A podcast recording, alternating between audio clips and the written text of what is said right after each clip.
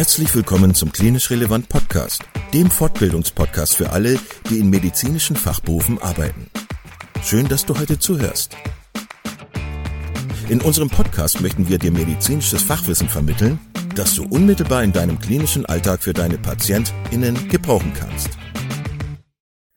Zweimal pro Woche, nämlich dienstags und samstags, veröffentlichen wir neue Folgen überall da, wo es Podcasts gibt. Schau dich auch gerne einmal auf unserer Webseite unter klinisch-relevant.de um. Denn hier findest du nicht nur Informationen über uns und unser Projekt, sondern auch viele Audio-, Video- und Live-Fortbildungen, die du buchen kannst. Wenn du Fragen oder Anregungen hast, melde dich doch gerne unter kontakt.klinisch-relevant.de. Und nun wünschen wir dir viel Spaß und viele Erkenntnisse bei unserer heutigen Podcast-Folge. Heute hörst du das erste Mal einen Podcast auf Englisch mit unserem Host Laura Reynolds und sie spricht mit Neve O'Connor Byrne über das Thema Iron Deficiency Anemia, also über die Eisenmangelanämie. Hello and welcome to the first Klinisch Relevant podcast episode in English. My name's Laura Reynolds. I'll be hosting the episode, and I'm really excited to bring Neve O'Connor Byrne onto the episode with us. And we're going to have a bit of a chat today about iron deficiency anemia. So, Neve, do you want to tell us a bit about yourself? Um, and then yeah. we can get going. Great. Hi, Laura. Thanks for the intro. Um, so, my name is Neve O'Connor Byrne. I'm a haematology trainee in Ireland. Uh, so lab, so hematology training in Ireland, we do a bit of laboratory a bit of laboratory work and also lots of clinical work. So I think iron deficiency is just this lovely crossover between really having to understand the tests and how and why you do them, and obviously the clinical application of how you treat that. Very nice, cool. Yeah, I'm really excited to get into this. Um, can you tell us a bit about the guideline we're going to be discussing today? Yeah, so this guideline is rather like a, a good practice paper. So this is um, a document released by the British Society of Haematology. Um, so they would obviously offer clinical guidelines to practicing haematologists in the UK and in Ireland. We rely on those guidelines a lot. Um, but this good practice paper was, I suppose, an addendum to a previous paper, and it just gives guidance on how exactly um, iron tests should be interpreted and moreover, it offers a little bit of insight as to what more modern iron um, iron studies can be done to um, interpret more complex clinical situations. Okay, nice. I am going to be chiming in sometimes and I'm going to be referencing the German counterpart, um, which is called Eisenmangel und Eisenmangelanämie, so iron deficiency and iron deficiency anemia. The guideline can be found on the Onkopedia website and it's the version from July 2021 and it's from the German, Austrian, and Swiss societies of medical oncology and hematology. So we thought it'd be interesting to just uh, compare and contrast the two guidelines, see if there's anything wildly different between them, or are they much the same. Um, I think this is a great topic iron deficiency anemia, super common. Um, and I think people probably think they know how to interpret iron studies. Um, but it's probably nice to just get a refresher on it and revisit some basic concepts. Do you want to give us a bit of a refresher on the definition of anemia? Yeah, sure. So I guess maybe we can start with the WHO or the World Health Organization definition, uh, which defines anemia as a condition in which the number of red cells and consequently their oxygen carrying capacity is insufficient to meet the body's physiological needs. Um, so I guess different people need different amounts. Um, so when we talk about anemia, then we obviously consider um, age and gender specific thresholds. So typically, um, it would be less than 130 grams per liter for adult men would be considered anemic, and less than 120 grams per liter for adult non-pregnant women. Okay. Um, and just in case your lab is using other units, it corresponds to 12 grams per deciliter for men, or sorry, for women, and 13 grams per deciliter for men. So, part one of the guideline, um, it goes through hemoglobin concentration and red cell parameters, uh, including so the hematocrit, the MCV, MCH, MCHC, and RDW. These are the mean cell volume, mean cell hemoglobin, mean cell hemoglobin concentration, and uh, red cell distribution width. Um, do you want to chat to us a bit about uh, this section of the guideline and what does it tell us about these parameters? Yeah. So I guess one thing that I always think about these parameters is when people talk about iron deficiency anemia, people always say, oh, well, you know, they talk about the iron study straight away. But actually, if you look down the barrel of your normal full blood count in your report they get from your lab, then these indexes can give you a really good clue as to who that patient is, maybe where they're from, um, and just maybe has you know, quite a few things basically. So I'll go through them bit by bit. Um, so the hematocrit or the packed cell volume is basically the amount of red cells per unit of blood. So we'll say if the hematocrit is 0.5, then half of the composition of blood is made up of red cells. So, I mean, it took the I suppose, um, you might say a hematocrit of 0.45 means 0.45 of one litre of blood is composed entirely of red cells. And um, so it kind of describes the volume of red cells as a, a proportion of intravascular um, compartment.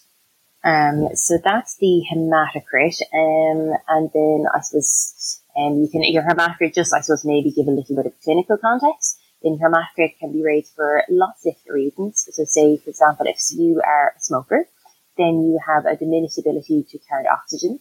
So therefore your hematocrit goes up. Your body's working harder. It's making more red cells to carry uh, that oxygen. Um, or say if you have a myeloproliferative disease, then your body is your I suppose your bone marrow is more switched on, so you're making more red cells than you ought to be. So that's when you see a hematocrit which is higher, maybe around zero point like above zero point five, for example. So the hematocrit very informative test. Uh, the red blood cells is pretty much straightforward. How many red blood cells are in a liter of blood? So that's measured in like uh, by ten to the power of twelve. So typically in and around say five or four, anywhere between kind of say around four to five by ten to the power of twelve. Um, so this is helpful, I suppose. I suppose I think it's always good to go to give a clinical example, but say if I see somebody and they've got um, a low MCV, which we'll talk about next, and low red blood cells, I'll say, okay, they look like they're iron deficient. But if I see somebody who's got a low MCV and a high red blood cell count, I'll think, okay, this person might be thalassaemic. So just these really basic blood tests can actually, you don't need to do all your advanced, you don't always have to do your advanced stuff. These basic things can tell you a lot. Um, so the next thing I'm going to talk about is the mean cell volume. So, I mean, that's pretty much exactly what it says in the tin. Uh, it's the average size of a red cell. Okay. So, I mean, you probably all remember from medical school, this person has a microcytic anemia and you say, oh, maybe they're iron deficient this person has a macrocytic anemia, and then the things you always think about are B12, folate, you know, alcohol, excess alcohol consumption, maybe medications. So the MCV I always find is a very useful test. The only caveat I have about the MCV is that the MCV is an average. It's your mean or average cell volume. So it's not unusual, as we all know from clinical practice, to have someone who's low in folate, low in iron, maybe take some alcohol, but somehow has a normal MCV. So sometimes it's not helpful. So just, you know, when you do a test, bear these things in mind. Okay, so the next thing I'll talk about is going to be the mean cell uh, hemoglobin.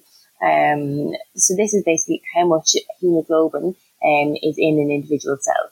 So just remember that a red cell obviously is, there's hemoglobin is a molecule and the red cell is full of that hemoglobin molecule but there's also other elements of a red cell as well. So this is um, this this parameter describes how much hemoglobin is in an individual red cell.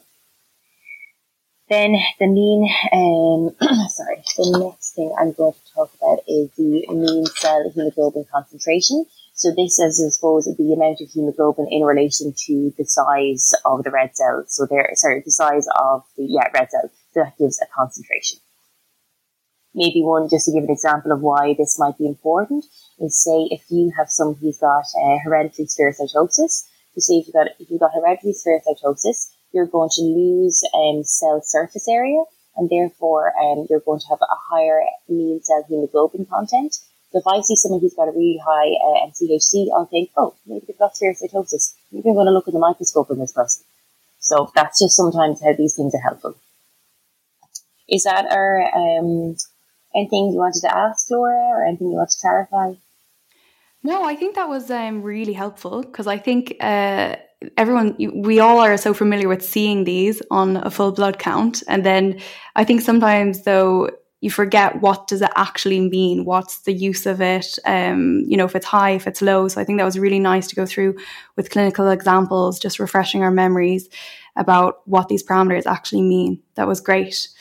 Um, so what is a summary of the recommendations from the guideline in uh, relation to these parameters um, right. So I guess the guidelines are always trying to be useful, which is a great thing about um, guidelines. Is they're there to help you in your daily practice. So the recommendations here are: if thalassemia is not present, that then a low MCV, a low uh, mean cell hemoglobin concentration, or a low MCH could suggest iron deficiency. And I really love that word "could" because, um, like, I guess um, you know, there are other caveats to it, but like basically, you, when you interpret an MCV or an MCHC or an MCH, it's always with a clinical context as well. So um, they can suggest iron deficiency. Um, what they also recommend is that normal red cell indices do not exclude iron deficiency. So further investigation may still be required if there's a high level of clinical suspicion. Um, so if you have someone and they've got, let's say, a normal MCV, um, say, you know, low is considered kind of say less than 78. But if you have a normal MCV of 80, but you just know that this person, they've no teeth, they don't eat, you tell you that they never eat, they never, they never cook for themselves, you say, right, maybe they are iron deficient, and then you on to do some more advanced studies. So, Perfect. You know. I think that's a great, yeah, great summary to take away from that point, definitely.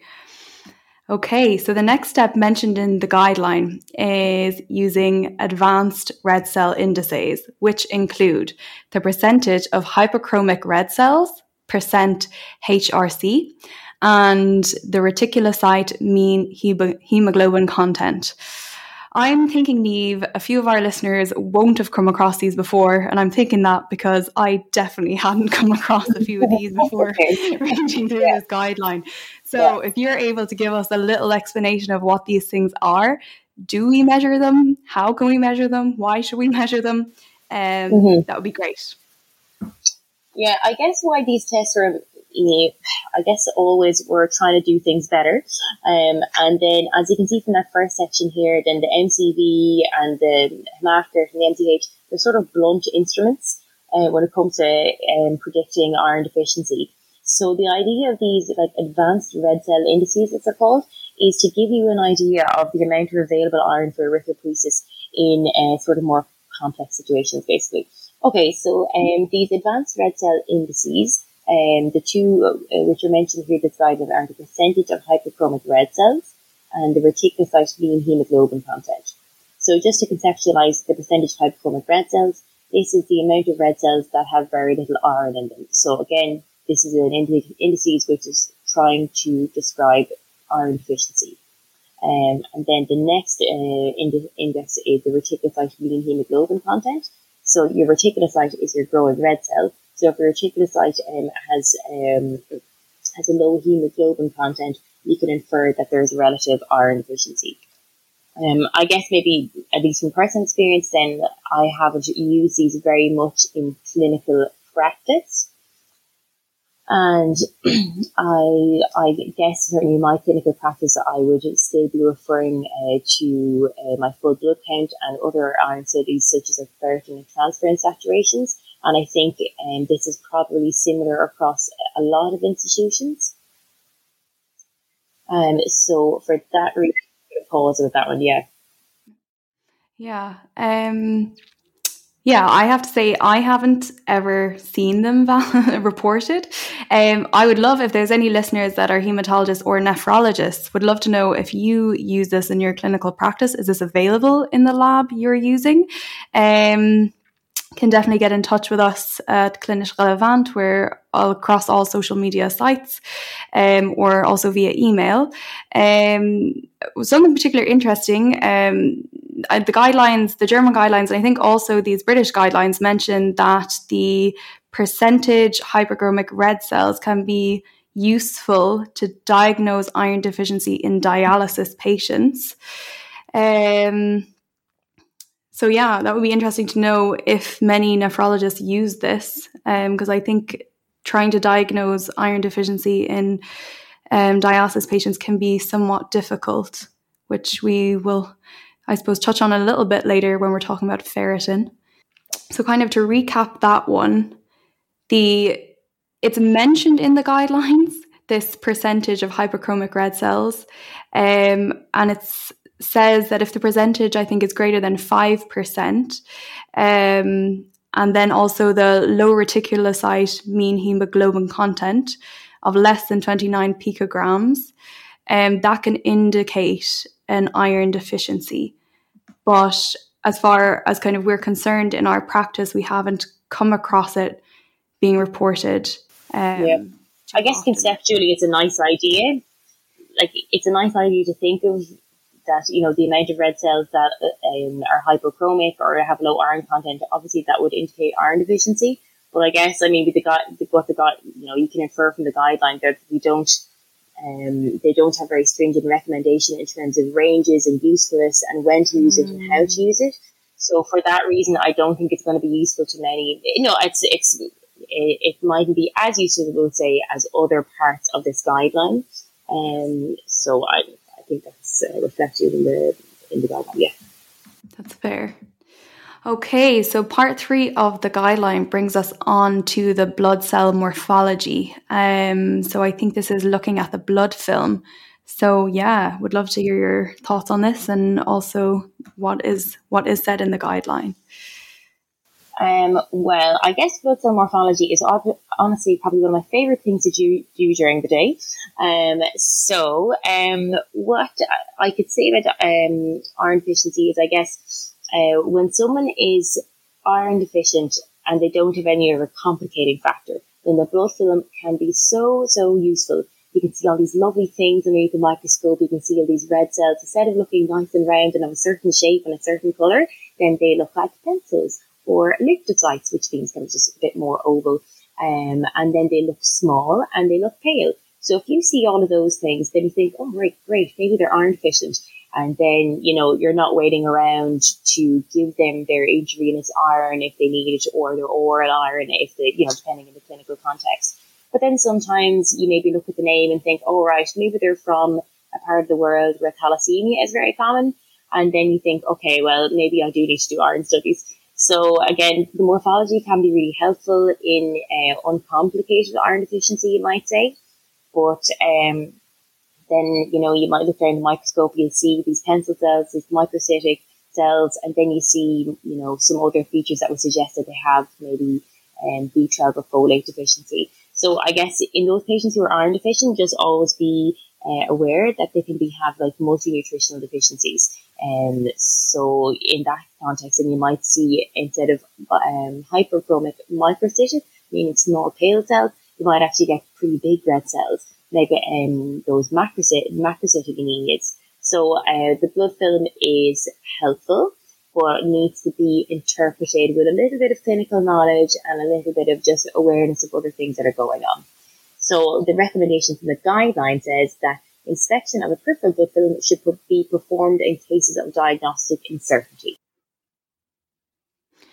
Cool. That's uh, that's really nice. You seem really excited talking about the blood film, and I have to say, as someone say working on the wards, I recently found in my hospital that when the uh, flood flow blood count is reported underneath, um, sometimes there's a note from the hematologist, so you can click in, and God, they write some great stuff in there, and definitely uh, has been very useful to me.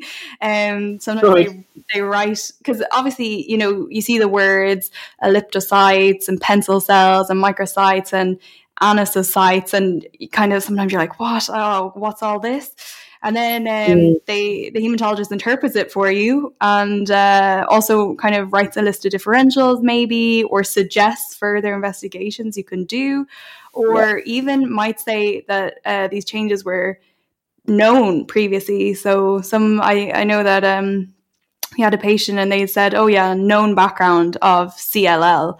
And, you know, that patient hadn't disclosed that to us. So when I saw, you know, their, their FBC, I'm thinking, oh, yeah. oh my God. And then turns out um, there yeah. was already FBCs on the system and the hematologist had known all about it. So, uh, yeah, yeah, I'd say top tip uh, look for the hematologist report or just call your hematologist and have a chat with them. Yeah, yeah, yeah, yeah definitely a good thing actually just to, to know, I guess, is that um, I, am not sure, I guess, about Germany, but certainly in Ireland anyway, then when a full blood count is, is done and if there's an abnormal result, then there's certain criteria that the laboratory scientists might have. And that basis, then a full blood count, if it's abnormal or different for previously, then that'll be immediately referred for a blood film. And then on that basis, then within the hospital, there'll be certain criteria for the blood film to be referred onto the hematologist for comment. So most, I, I, guess a lot of abnormal results will get a blood film and then a certain number of them will go on to get a comment from the hematologist.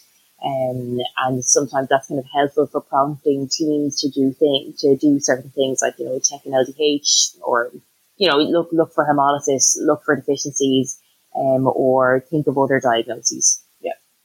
So yeah, blood film is good. Great. So the next one uh, is the serum ferritin. So I think this is a marker that the majority of our listeners are going to be familiar with. Um, but would you mind reminding us what is serum ferritin, what it represents, what are our cutoffs in the diagnosis of iron deficiency? I know that ferritin is affected by inflammatory states. So, yeah, did the guidelines kind of mention anything about interpreting ferritin in that case? Yeah, so um, the guideline uh, has a bit on ferritin, which I think is fair because ferritin has become so important with COVID in the last while. Everyone's ferritin is through the roof. Um, so that just may kind of, that reflects that like ferritin, as I say, um, has a lot of different caveats to its interpretation. So basically, um, ferritin um, in a state of health um, is is mostly uh, within your cells, and that contains most of the uh, intracellular bound iron. And then during health, then only got a little bit of your ferritin leaks into the plasma. Um, so the amount of ferritin that's in your plasma is directly reflective of how much intracellular cellular store of um, iron that you have. Um, so that means if you have a ferritin that is low in a person who doesn't have any complicating factors, shall we just say, then that means, yeah, they probably, they probably do have iron deficiency. Um, but your ferritin is an acute phase reactant. So that means that if um, you have an infection, inflammation, then your ferritin will go up and then basically that ferritin doesn't reflect how much iron that you have available for erythropoiesis. So I guess, I mean, I think, I think a lot of a lot of people know that and become more aware of it with COVID. And uh, but but I think it's just important to note. So when you have that high ferritin, you kind of think, right, what will I do next? If I think it would it be fair to say if a patient is kind of otherwise well, kind yeah. of a younger, healthy person yeah. with no other kind of comorbidities, if it's a low value, you can pretty much yeah. say iron deficiency. But if they've kind of got anything else sneakily going on, you can't yeah. really rely on your. Just think about it. Yeah. You can't. Yeah, exactly. Yeah, you kind of interpret it with a with a kind of uh, a caveat in mind. So I guess yeah, the guideline is pretty uh, straight up about that. Uh, so the guideline says that levels of less than 15 micrograms per liter predict a high likelihood of iron deficiency, and levels of 30 micrograms per liter can still be consistent with deficiency, although it's less specific.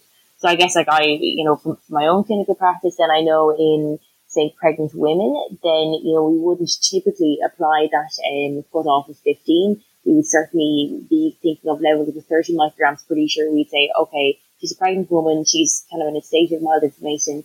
Her um, ferritin is 30 micrograms per liter, and she's mildly anemic. Right, clinical context. This is right. Let's supplement iron. So that's that's how I use. That's just a practical example of how a ferritin that's not absolutely low can still reflect iron deficiency. And this kind of linking back to our point two of our advanced red cell indices, so the percentage of hypochromic red cells and um, the reticulocyte uh, hemoglobin concentration.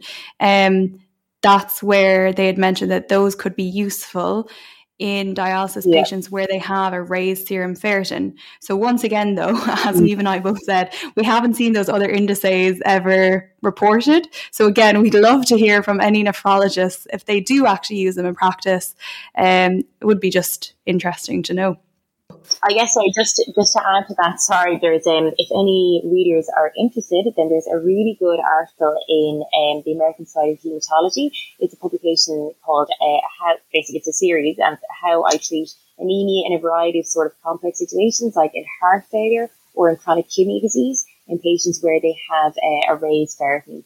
Um, so I guess um in the in that particular guideline uh, for management of um, chronic kidney disease related anemia, then they uh, consider uh, use of iron. Sorry, they consider the use of iron um, if uh, the ferritin is less than 500 nanograms per mil, and then if the transferrin saturations are less than 30%. So I guess it's, yeah, just to be aware that in different um, in different patient populations, then the ferritin of more than 15 micrograms per liter doesn't necessarily reflect um, adequate iron stores. Okay, that's that's really good to keep in mind. Um, right, so moving on to our iron studies. So these include our serum iron, total iron binding capacity or TIBC, and our transferrin saturation or TSATs. And I think this is another area where many of our listeners will be familiar with. Um, but, and again, I think until you kind of sit down and reread it, you think you know it, and then you kind of, and then you read yeah. it and you're like, oh, maybe I didn't know it actually all that well. Um, mm-hmm. And I, you know, you do hear people talking about the serum iron. And yeah. um, if we start there, and if we just want to, what do the guidelines yeah. actually say about the measurement of serum iron? Um, well, I'll start with the end. Serum iron studies should not be used in the assessment of iron deficiency. other than other than to calculate the transferrin saturations. So um, yeah, I think that's really important to bear in mind. I guess um, in my work, then um, we provide a consult service. So a lot of people they call us up and say, oh, like their hemoglobin is low and have done their iron studies and they've got a normal serum iron. And I say, go back to the drawing board because basically you're so, just, just explain what it is. So obviously, uh, iron is an atom, um, but then Fe2 plus and Fe3 plus, which is ferrous and ferric form respectively, uh, then the ferric form is what serum iron is and uh, that's Fe3 plus, meaning that it's lost uh, three electrons, meaning it's more got a positive valence. But anyway, so this um, serum iron is iron that's basically not like immediately available for useful use in erythropoiesis. So while your Fe3 um, plus um, might be normal, this doesn't mean that there is iron uh, readily available to be used. And also, uh, the serum iron varies a lot during the day um, or diurnal variation, if you like. So someone could have like a high normal serum iron, but that that's annoying as a sound. That doesn't mean that they have iron that's useful and available for erythropoiesis. So a bit of a misnomer, I, w- I would say, overall, the serum iron in, in some ways. Yeah, I think to be honest, I feel like if our listeners are going to take anything away from today, I think it would literally be ignore the serum iron. Um, it, yeah. That is also reflected in the German guidelines. They and the quote translation is um, like measurement of the serum iron is obsolete as in like the the use of it if you get me uh, only to mm-hmm. calculate as you mentioned the um transferrin saturations and things um but actually using the absolute value to make a diagnosis of iron deficiency, it's just not mm-hmm. done.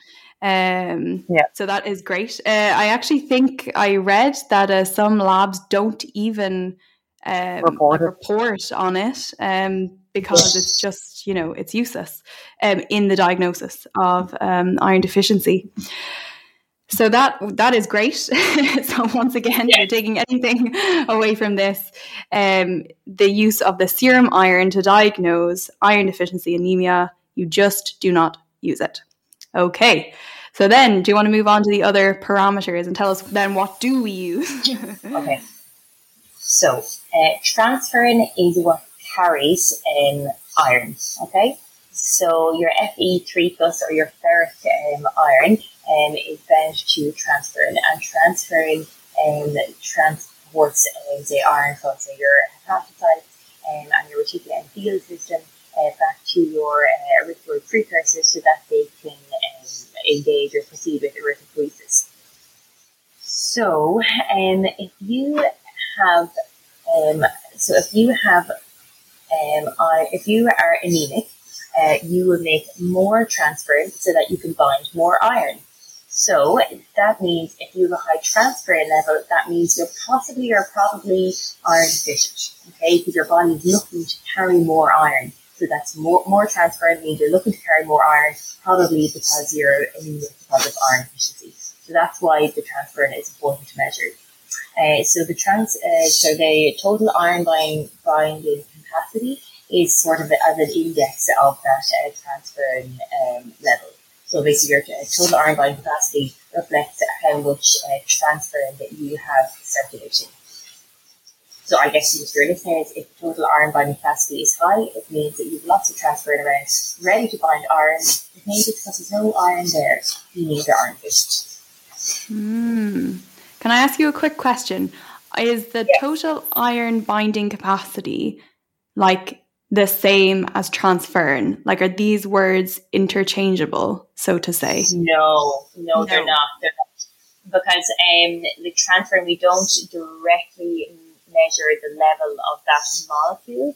The transfer ion binding capacity is um, like it's what happens to, to, what that actually measures is when you add excess iron to serum and then you take away whatever the iron is unbound and then you measure how much iron actually got bound. So if you've got loads of iron that's been bound, when you add in the excess iron, it means that there's loads of transferrin the sample. So no, the, the transferrin iron binding capacity is an index of how much transferrin is there. Um, Can I also just add in a little point there? I think, uh, if I'm not mistaken, that transferrin is also a negative acute phase reactant. So if there is any sort of inflammation, it would be decreased. Yes, that is true. Yes. Um, so that's a really interesting point. Um, because basically when you have an infection, then you decrease the amount of transferrin that is circulating. The body doesn't want all that iron in circulation. And the reason why that is, is because uh, microbes, um, let's say, and infections, they would, they need iron to grow and proliferate. So when your body has an infection, it says, okay, I want to limit this damage here. I'm going to bring down the amount of transferrin that I have circulating, and then I'm going to limit the amount of iron that I have available to let this bacteria proliferate. So that's why if you have an infection, then your TIBC or transferrin iron binding capacity is actually lower. It doesn't want that iron hanging around. So then, if we go by that point, is that why ferritin gets increased? Because you want to keep your iron stores. Um, so yeah, ferritin is an interesting one. Um, so normally, obviously, uh, ferritin would hold onto your iron intracellularly. So ferritin is it like a shell protein, and then it keeps iron in its core. Uh, so normally in your red cells, the ferritin is just waiting there to be used whenever it needs to be. But then during um, times of acute infection, then the production of ferritin goes up hugely. So I guess, yeah, it does make sense from that nutritional uh, protection point of view um, that your body is trying to sequester or hide the iron from the microbes so that the um, you know an infection can't proliferate. Uh, so yeah, that, that would that would make sense. I guess I haven't seen huge amount of commentary on that in a lot of say iron deficiency guidelines, but certainly from a physiological perspective, that would that would make a lot of sense as to why the ferritin is so high. Yeah. So from I suppose a like clinical perspective, we're just kind of again kind of summarizing that if we have an otherwise like healthy person and they come in and you've you're measuring their serum ferritin, um, it's going to be low if they're truly iron deficient, while their transferrin would be elevated. Um, and then in someone who's got some level of like inflammation going on in their body, whatever the cause of it is, they would more likely have a raised ferritin and a low transferrin, Would that be a fair enough summary? Yeah, yeah, definitely. Yeah. All right. Um, what's going on with our transferrin saturations, TSATs? Is that, have we oh, covered yeah. that already? Uh, no, we haven't. Uh, so tr- transferrin saturations, this is a pretty useful test, um, and then one that can be, I guess, used uh, with the ferritins, um, and it's helpful for, yeah, this, this one's really helpful. So um, the transferrin saturation, as the guideline says, is the ratio of serum iron to transferrin expressed as a percentage. So this uh, percentage represents the proportion of serum transferrin binding sites uh, occupied with iron molecules. So, so, I suppose maybe just to conceptualize it, it's like how much transferrin do you have and how much iron is actually bound to that transferrin. So if you have a low percentage, it means like there's lots of transferrin around, but there's not very much iron binding to it. So I that's that's it's kind of exactly what said in tin, if you like. Um, mm. So how how saturated the transferrin is with iron. If you don't have very much iron, there's not going to be very much iron um, bound to the transferrin, and therefore you have a low transferrin saturation. Thank you for that explanation. I definitely think that's really useful just to review it. Um, I guess that's why, like I get, you mentioned that the serum iron isn't put in the lab reports, but I guess you don't you don't need the serum iron to necessarily help you diagnose, say, you don't interpret the iron, the serum iron, but you do need to measure the serum iron to provide that index.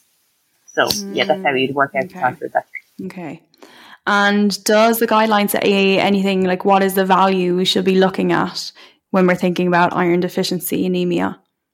Yeah, so the transfer, transferrin saturations of less than 16% can support a diagnosis of iron deficiency if initial tests are inconclusive. Um, so I guess I, I work in hospital medicine, so like I all like if people are in hospital, they're probably sick. so often I'll find the ferritin being like raised. So if I see a ferritin, God, like it could be over 100, but then the transferrin saturations are 13%, I say, right, like as long as they don't have a rip roaring gram negative sepsis, I'd say maybe we'll give them some iron. Um, so yeah, the transferrin saturations are helpful. Yeah, the German guidelines just say actually they use a value less than 15%, so 1% difference, but uh, otherwise pretty much uh, same. It's reflected in the German guideline.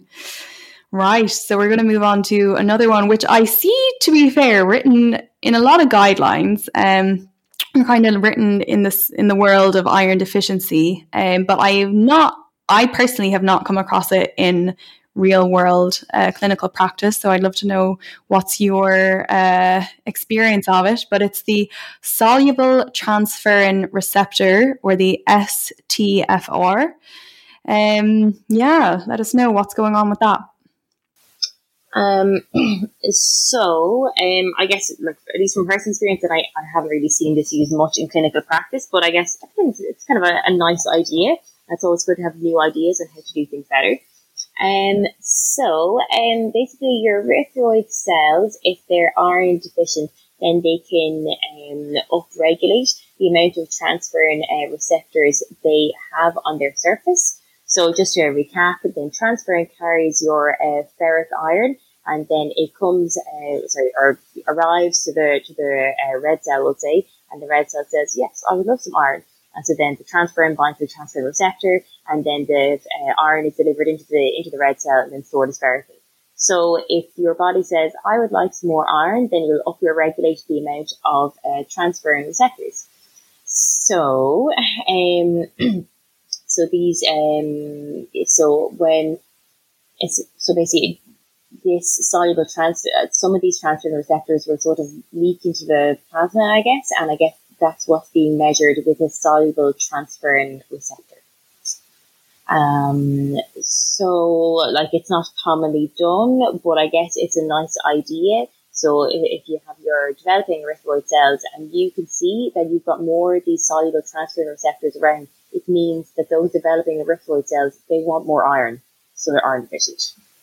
So I know the German guideline mentions that these soluble transferrin receptors, so they're increased in all states of increased erythropoiesis, so you, such as hemolysis, thalassemia, polycythemia vera, um, but also an iron deficiency. Um, They also note that it's not affected by states such as infection or inflammation. So that makes it a bit useful uh, to determine if it's a true iron deficiency versus a functional iron deficiency, as in anemia of chronic disease.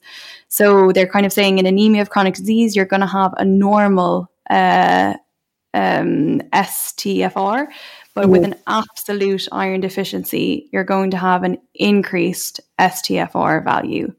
But yeah. it does also acknowledge um, the limitation of its use lies within, so the reference ranges are dependent on the test method, and there's a few different test methods.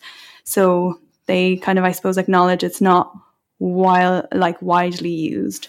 Yeah, yeah. I think, sorry, I probably should mention that that's mentioned in the British guideline as well. That um, I suppose this uh, transferrin receptor is upregulated. Sorry, not just an iron deficiency, but also um, as I said, in uh, hyperplasia, hemolysis, thalassemia, and hypoxia. So, like, I guess it's kind of a useful test if you've outruled all those other things. But to be honest, like, there's there's other tests that the guideline said, like, it offers no major advantage over ferritin. So, when you're doing your assessment for iron deficiency anemia and you have your clinical context, the soluble transferrin receptor isn't that much more useful than stuff we have already when interpreted in the right way it makes sense as in why uh, it's elevated in those other conditions. It makes sense from the way you like described, um, you know, the cells needing more iron and um, yeah. So thank you for the yeah the bit of pathophysiology going back to the old basics of oh, yeah. iron metabolism. Yeah, um, Right. The next section is a ZPP, so zinc protoporphyrin. Uh, this is mm. another one. Again, I see it written in a lot of these guidelines, and I've yet yeah. to see it in real life practice. And once again, I literally implore our listeners if you if you have any experience with it if you're working in a lab if you are a hematologist nephrologist whatever it may be if you if you mm-hmm. do have access to this do you use it do you find it useful um but yeah in the meantime Neve let us know yeah. what it is yeah, so I guess um, I think it, well. Let me just say I've I've, I've been doing hematology for a few years, but I guess I'm not that old. And I guess I think protoporphyrin was used maybe a bit like a while ago. I'm not sure how often it's used now because we have better checks basically. Um, so zinc protoporphyrin, um, just to mention, um, is so I suppose. Sorry, I'll go back again. Um, when you are making heme, uh, which is a component of the hemoglobin molecule, then you incorporate iron into this like porphyrin ring structure, and then the porphyrin ring structure goes inside the globin chains, and that's what makes a hemoglobin molecule, um, which is which is inside red cell. So normally iron goes in porphyrin, but if you don't have iron, then you put zinc in, and zinc is just a byproduct of that process. So if you're ha- if you have zinc protoporphyrin, it must mean well, it can mean that you haven't got iron to put into that porphyrin ring. So you can infer from that, like, oh, they're putting zinc in, it must mean they don't have iron, maybe they're iron deficient. But I guess the caveat with that test is that, um, well, there's basically there's loads of caveats with this test, which is why we don't do it very much anymore. Um, so you can have, um, like, I guess the guy that mentions that you can have this kind of spurious rise in zinc protoporphyrin as the hemoglobin uh, falls to less than 10. So, um, um, so you can have a high zinc protoporphyrin irrespective of why they're anemic. So they could have had, I mean, like they could have, you know, B12 or folate deficient or myelodysplasia, hemoglobin's S and 10 and zinc protoporphyrin's up and, well, it doesn't mean they're iron deficient, whatever it means. It could mean, it could mean, let's say. So that's why it's, it's not such a helpful test. I mean, we've got other things to, to use. Um, so in the recommendation, we could summarize measurement of zinc protoporphyrin is not recommended for diagnosis of, of iron deficiency. Interestingly, so the German guideline it states for hemonc patients, serum ferritin should be measured, and in addition, a second line test such as the soluble transferrin receptor, zinc protoporphyrin, or the uh, like measuring hypochromic uh, red blood cells, mm. or mm-hmm. the concentration of hemoglobin in the reticulocytes or the transferrin saturation. Um, it mentions these parameters.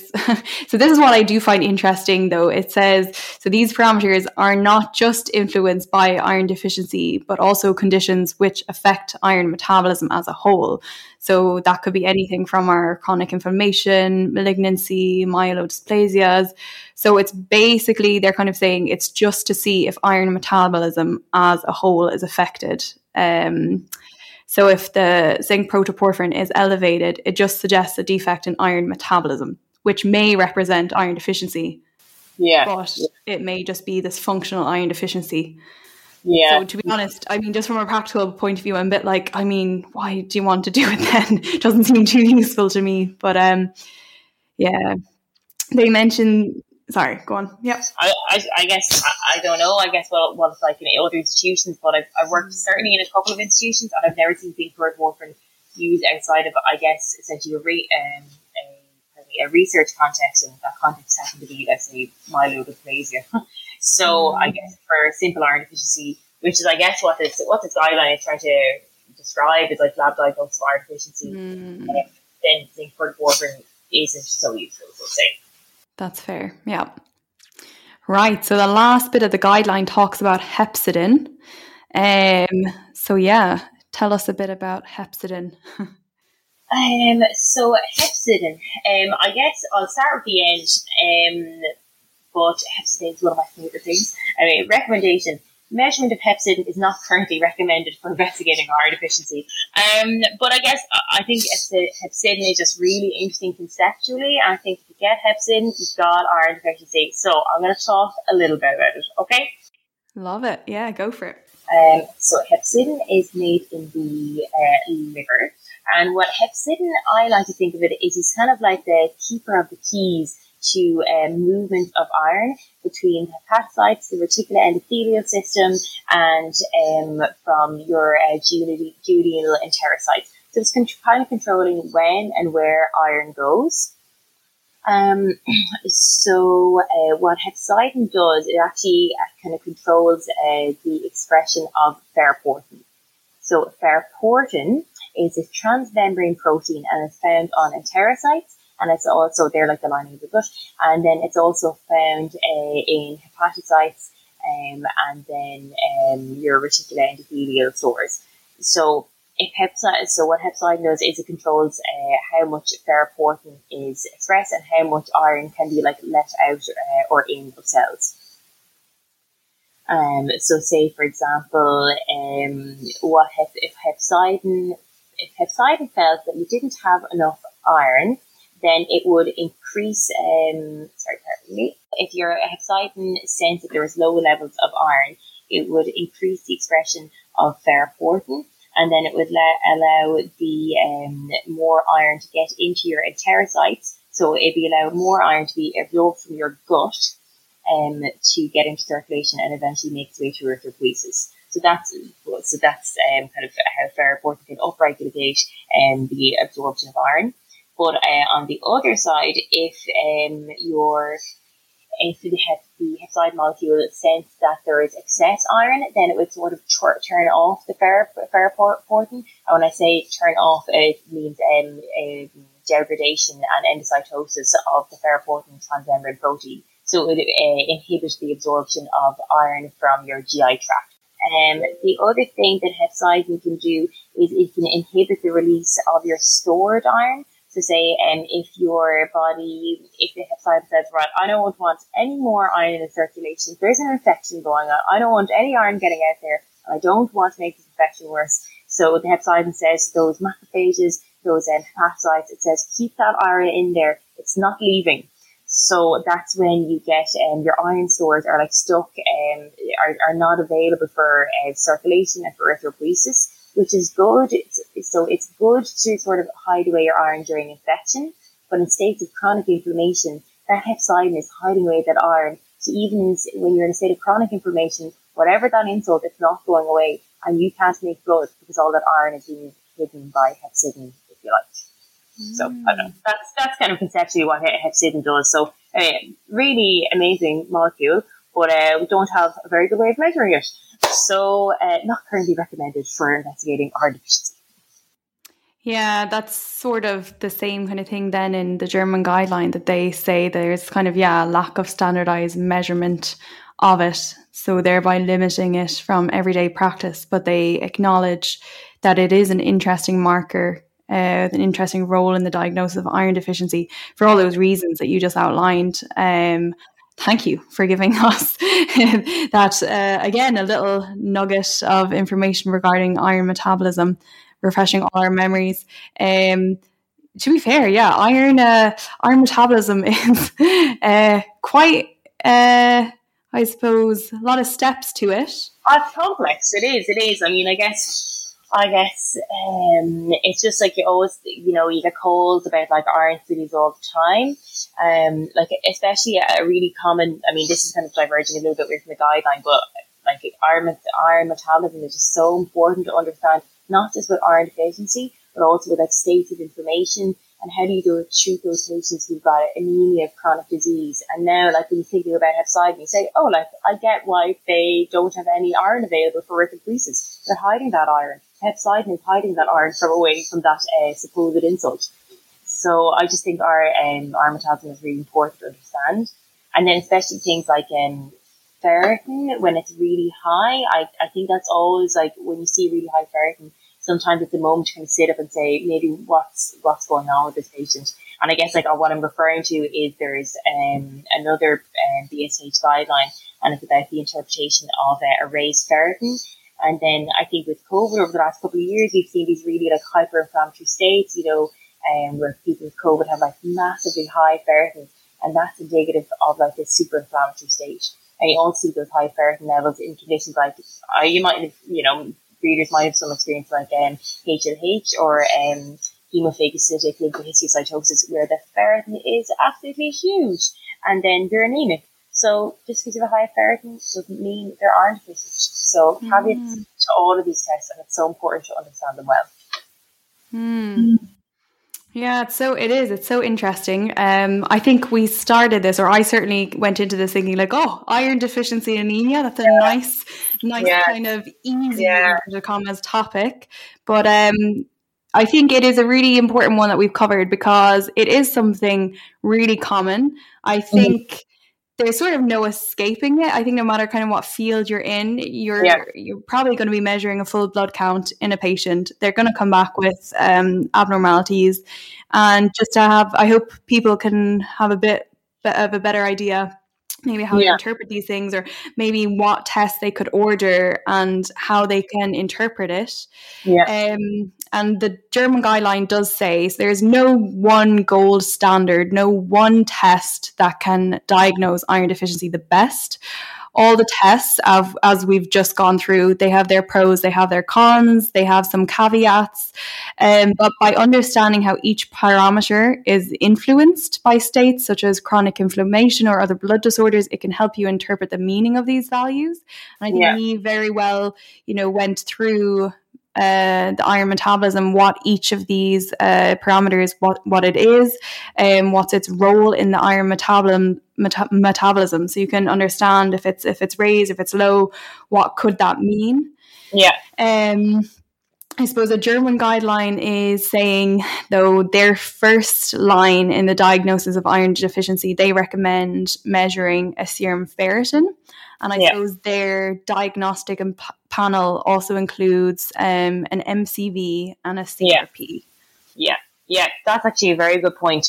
Um, so, and that's what it's mentioned in the guidelines, which we didn't actually touch upon, is that I think there have been efforts made in the past to try and calibrate the ferritin with the CRP to, to say, oh, like, you know, use a raised C-reactive protein to calibrate the ferritin and say, well, if CRP is this raised mean that the ferritin might mean this, trying to reinterpret it, but basically they haven't found any way of like doing that perfectly. So maybe if you see a high ferritin and then a normal CRP, that is helpful. But if you see a high ferritin and a high CRP, that's also helpful. You can say, okay, maybe there's two pathologies going on. You know, there could be iron deficient and have an infection or whatever the case may be.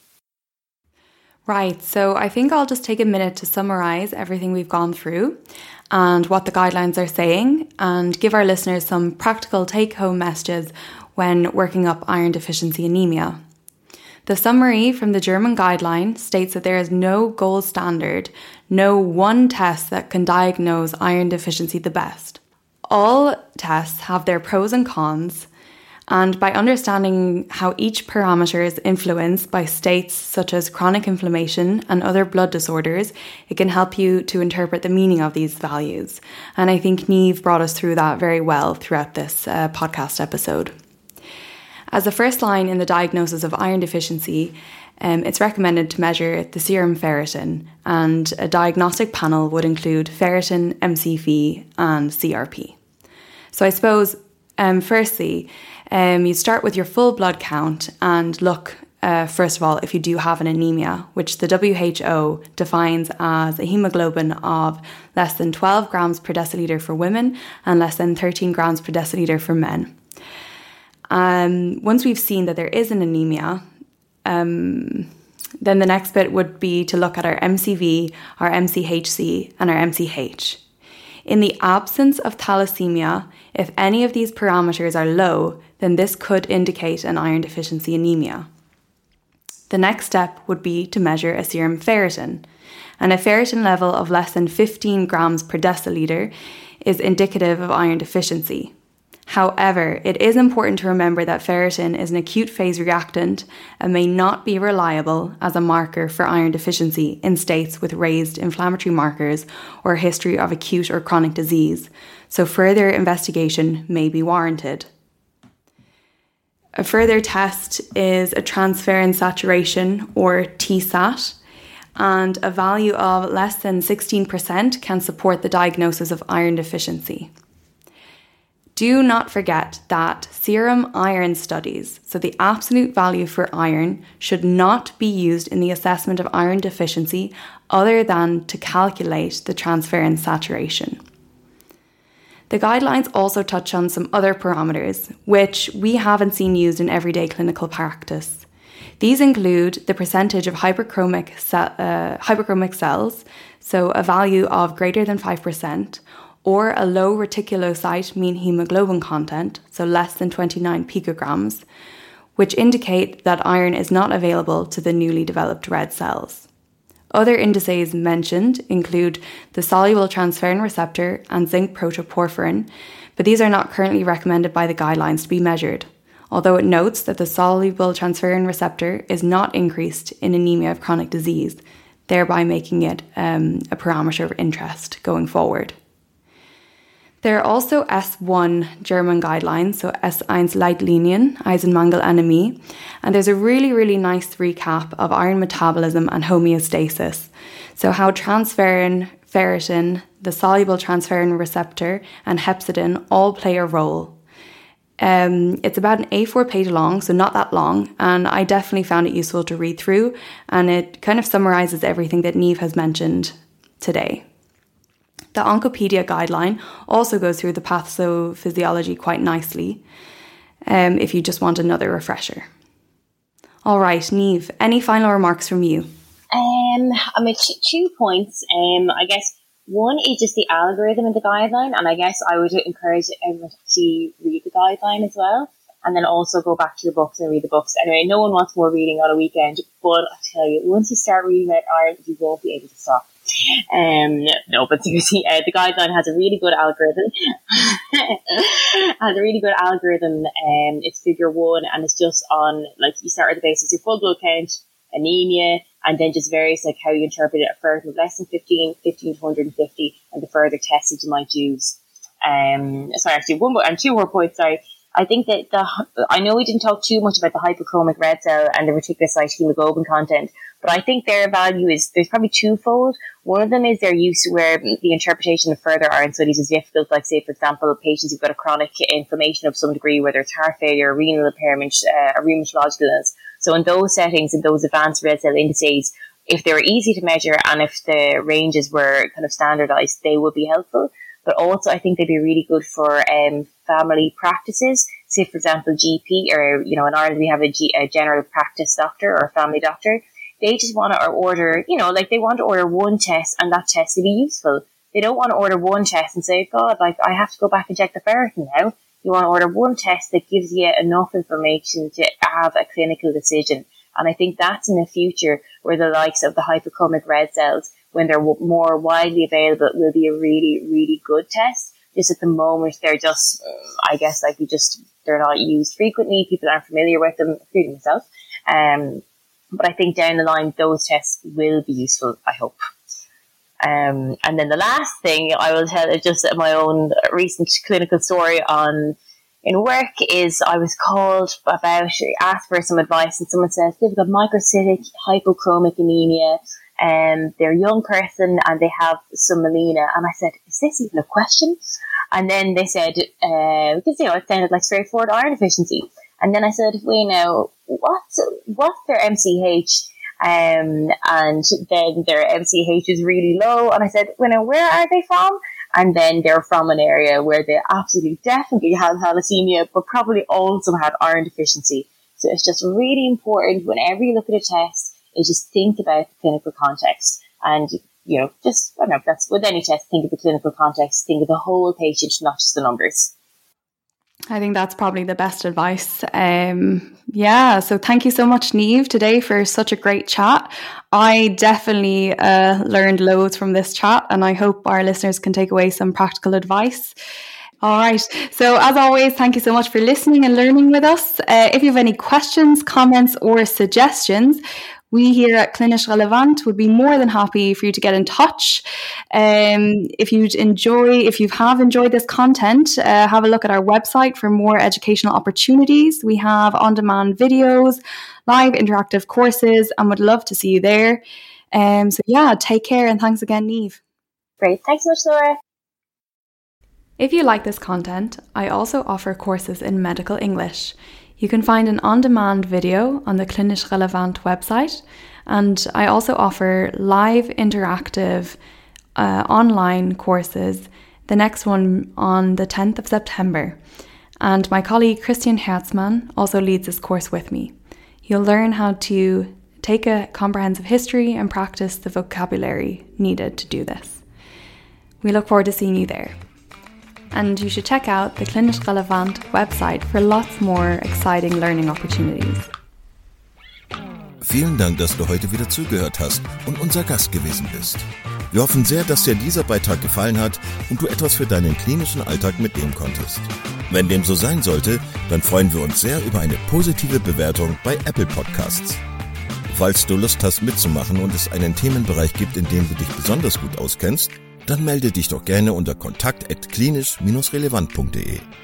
Gleiches gilt, wenn du Themenvorschläge oder konstruktive Kritik für uns hast. An dieser Stelle auch der Hinweis auf unseren Newsletter, den du unter www.klinisch-relevant.de abonnieren kannst und der dich immer auf dem Laufenden hält. Wenn du dich für unseren Newsletter einträgst, bekommst du einen 5-Euro-Gutschein, mit dem du in unserer Fortbildungsakademie einkaufen kannst. Wir wünschen dir jetzt bis zum nächsten Mal eine gute Zeit und freuen uns, wenn du bald wieder einschaltest. Pass auf dich auf, bleib gesund. Bis zum nächsten Mal. Ciao.